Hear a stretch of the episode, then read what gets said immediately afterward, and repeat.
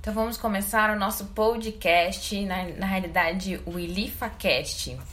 Sejam muito bem-vindos. Aqui quem fala com vocês é a Natália Bovolenta. Eu tenho 32 anos, sou sócia fundadora da Ilifa e vou explicar um pouquinho para vocês quais, quais são as minhas funções dentro da, da nossa empresa. Então, sou responsável pela parte de criação de projetos, das mídias sociais, Facebook, Instagram e LinkedIn. Nos procurem pelas nossas mídias sociais. É, nos sigam para acompanhar nossas atividades, para fortalecer nosso trabalho. Eu sou da Zona Sul e agora quero apresentar para vocês, além do sócio fundador, meu parceiro Danilo Eustáquio. Salve, sou Danilo Eustáquio, sócio fundador da Ilifa.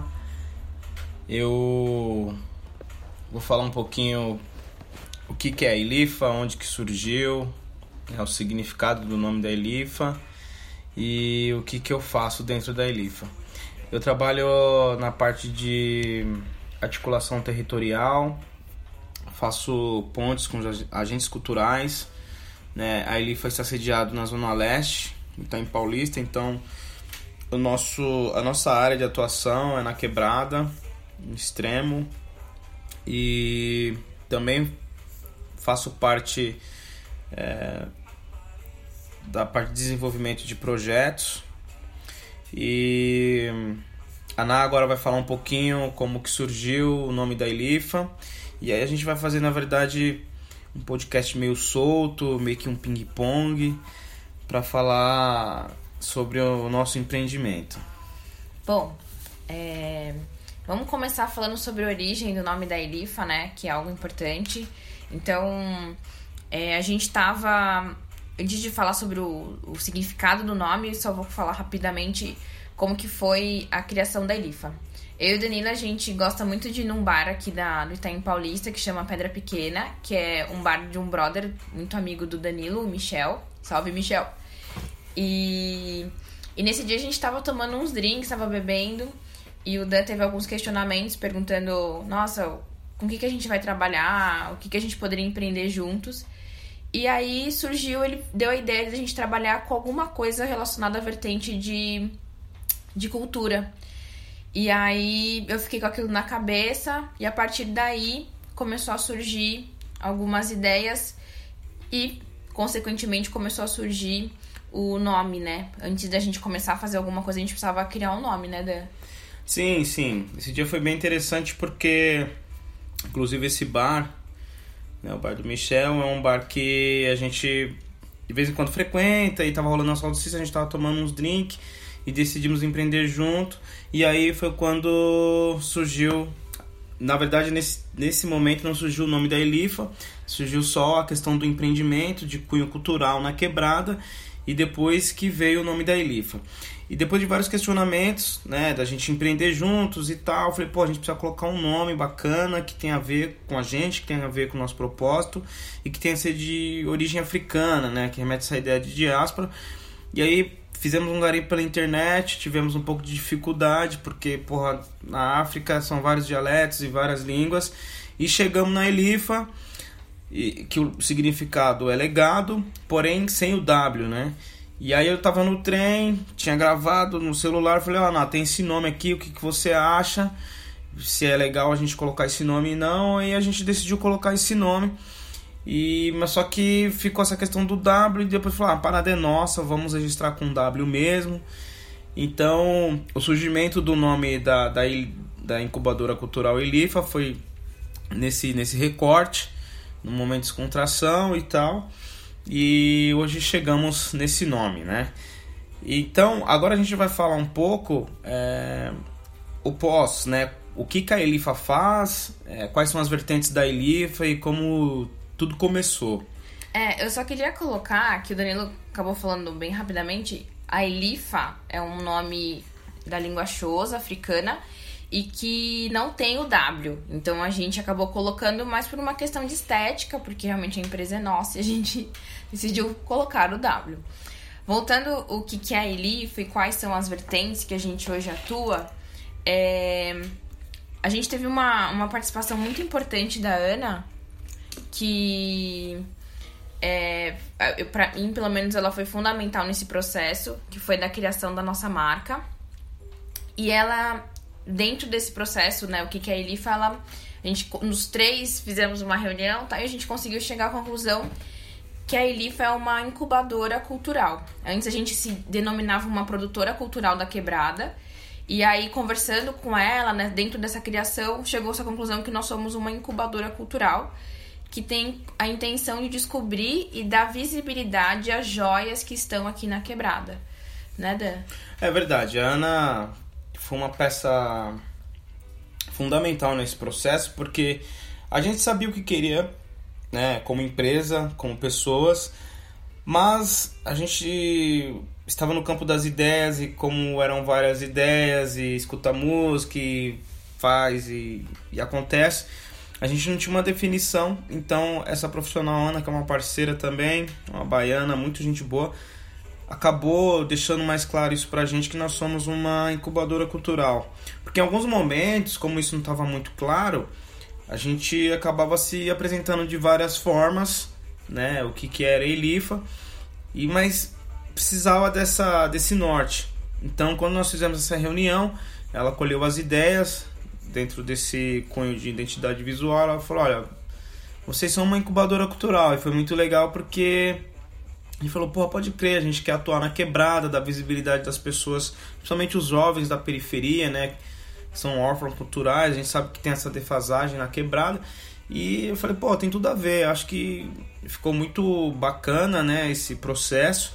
Então a Elifa trabalha dentro de cultura, trabalha dentro das questões de negritude, é, de feminismo. Tem feminismo, a gente tem alguns projetos que a gente vai falar depois que a gente está desenrolando, né? Então a música também é bem-vinda da Elifa, todas as artes, todos os amores, todas as felicidades. A Elifa é isso.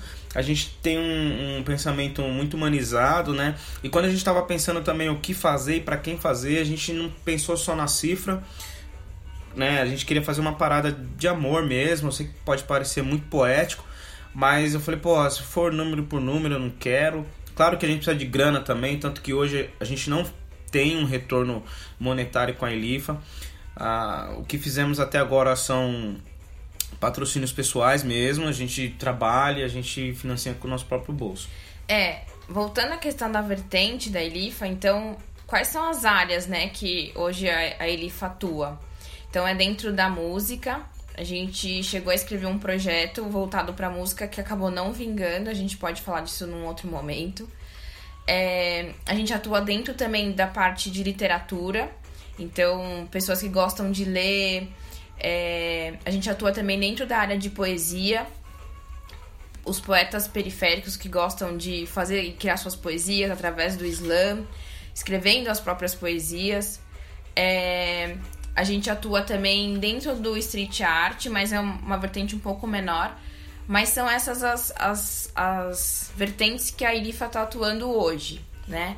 Então, é, dentro disso, a gente vai começar a falar quais são os nossos projetos, né? O que, que a gente já escreveu e o que, que a Elifa também tem intenção de ajudar dentro aqui da, do Itaim Paulista, dentro da quebrada, até para que você que está escutando a gente possa entender aonde que você pode se encaixar dentro da Elifa. Então é o seguinte, o primeiro projeto que a gente escreveu lá atrás, há um ano e pouco atrás, é, foi um projeto voltado para literatura que acabou recebendo o nome de Bienal do Sebo, é, que era basicamente juntar todos os sebos da quebrada e fazer um evento de um dia. Essa era a proposta, para que a gente tivesse dentro desse projeto a gente tivesse livros é, de autores e autoras negras, que esses sebos, a gente ia fazer uma, como é fala, uma garimpagem desses, desses sebos, e a gente ia pedir para que eles dessem uh, mais visibilidade para esses autores e autoras negras dentro desse evento. Esse foi um, esse foi um dos projetos que a gente desenhou, mas como todo projeto, a gente acha que a gente fez tudo muito imaturamente, né? Não pensando na parte orçamentária, que é fundamental dentro de um projeto. quando a gente foi ver, o projeto custava apenas 33 mil reais para ser realizado.